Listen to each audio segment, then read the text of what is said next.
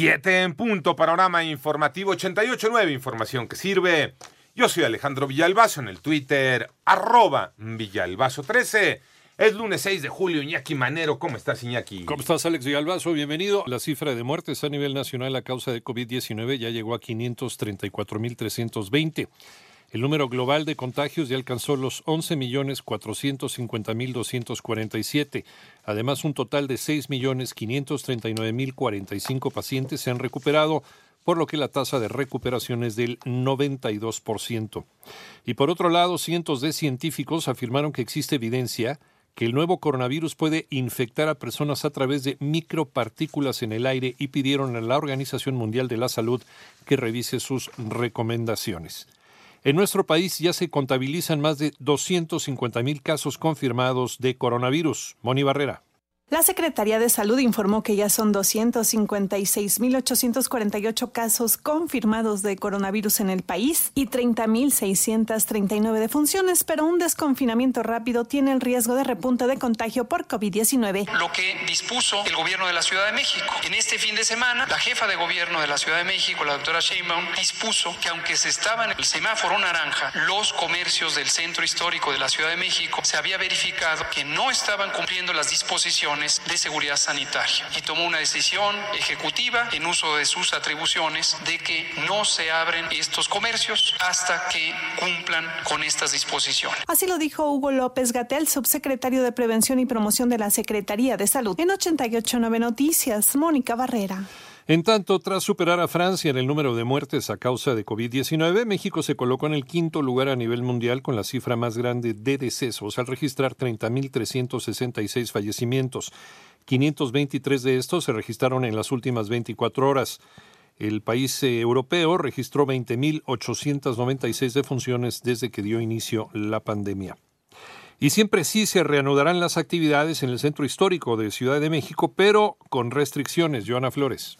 Con nuevas restricciones y medidas, reanudará actividades el centro histórico este lunes para evitar aglomeraciones ante la reactivación económica del primer cuadro de la capital. Se sumarán más calles a la peatonalización para la sana distancia. El cierre de estaciones del metro Zócalo, Allende y Merced.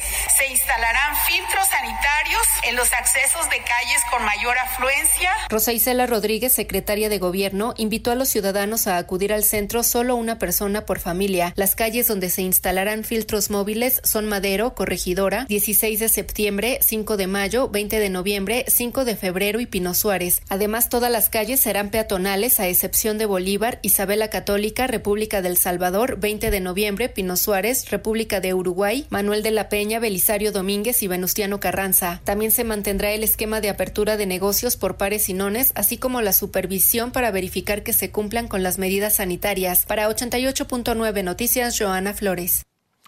Y vincularon a proceso a los 19 detenidos que participaron en el atentado contra el secretario de Seguridad Ciudadana de Ciudad de México, Omar García Harfush, Manuel Hernández. Durante la tarde del domingo, un juez de control vinculó a proceso a los dos detenidos en el Estado de México que estarían relacionados con el atentado en contra del jefe de la policía capitalina, Omar García Harfush, ocurrido el pasado 26 de junio en las lomas de Chapultepec. Son acusados de los delitos de homicidio calificado en contra de tres personas, homicidio calificado en grado de tentativa en contra de cinco más y portación de armas de fuego de uso exclusivo del Ejército, Armada y Fuerza Aérea. Con esta determinación, los 19 detenidos han sido vinculados a proceso, pero solo 14 por homicidio e intento de homicidio. Los otros cinco restantes, entre ellos José Armando Briceño El Vaca, señalado como el autor intelectual, fueron vinculados por cohecho, entre otros delitos. En 88.9 Noticias, Manuel Hernández. Por otro lado, la Fiscalía General del Estado de Guanajuato informó que la detención de tres presuntos implicados en el ataque ocurrido en un anexo de la comunidad de Arandas en Irapuato, donde murieron 28 personas.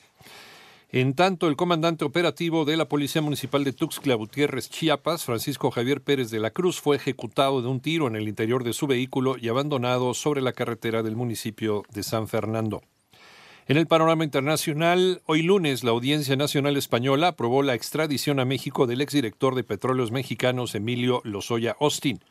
La gobernadora de Tokio, Yuriko Koike, ganó un segundo periodo para administrar la capital japonesa tras ganarse la aceptación de los electores a la respuesta que dio a COVID-19 a pesar del reciente aumento en contagios.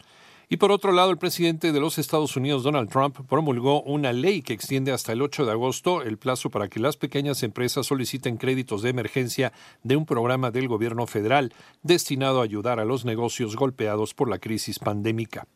En tanto, el rapero Kanye West anunció en su cuenta de Twitter que se lanzará por la presidencia de los Estados Unidos este año.